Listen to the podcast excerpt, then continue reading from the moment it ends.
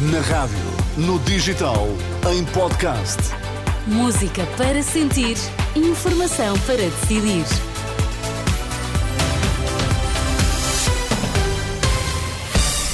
Carla Fino, quais são os temas agora em destaque? Banco Central Europeu não mexe nas taxas de juro. Presidente da República volta a passar a bola ao governo no caso das gêmeas luso-brasileiras. Vamos então às notícias das três. A edição é da Carla Fino. Olá, boa tarde. O BCE ainda não discute cortes, mas mantém juros inalterados. Pelo segundo mês consecutivo, o Banco Central Europeu decidiu não mexer nas taxas diretoras.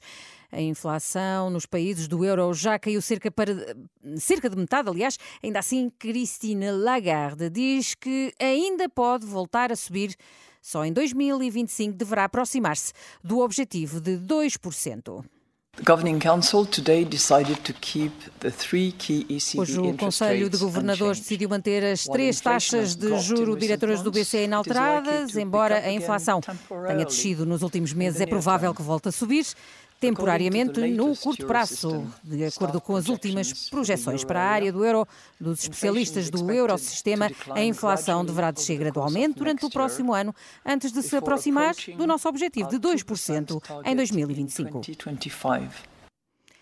O BCE espera uma inflação de 2,1% em 2025 e de 1,9% só em 2026. Para já, a presidente da Autoridade Monetária diz que as decisões vão continuar a basear-se nos dados e serão tomadas reunião a reunião. Esta quinta-feira, a descida dos juros não entrou sequer na discussão. We did not não discutimos de todo os cortes nas taxas de juros, não houve discussão ou debate sobre este tema. Hoje o Conselho de Governadores decidiu não mexer em nenhuma das, das três taxas de juro de referência em linha com a, a Reserva Federal Norte-Americana e com o Banco de Inglaterra. Era de já uma decisão antecipada pelo mercado. Depois das subidas, a taxa de depósitos mantém-se assim nos 4%, um valor recorde. A principal taxa de refinanciamento fica também em 4,5% e a taxa de cedência de liquidez permanece nos 4,75%. O Presidente da República volta a colocar a responsabilidade do governo ao governo das gêmeas luso-brasileiras afirmando que a situação seguiu os trâmites normais. Aos jornalistas, Marcelo Rebelo de Sousa diz que a posição da presidência era negativa. Eu não falei nisso, não, eu não falei nisso.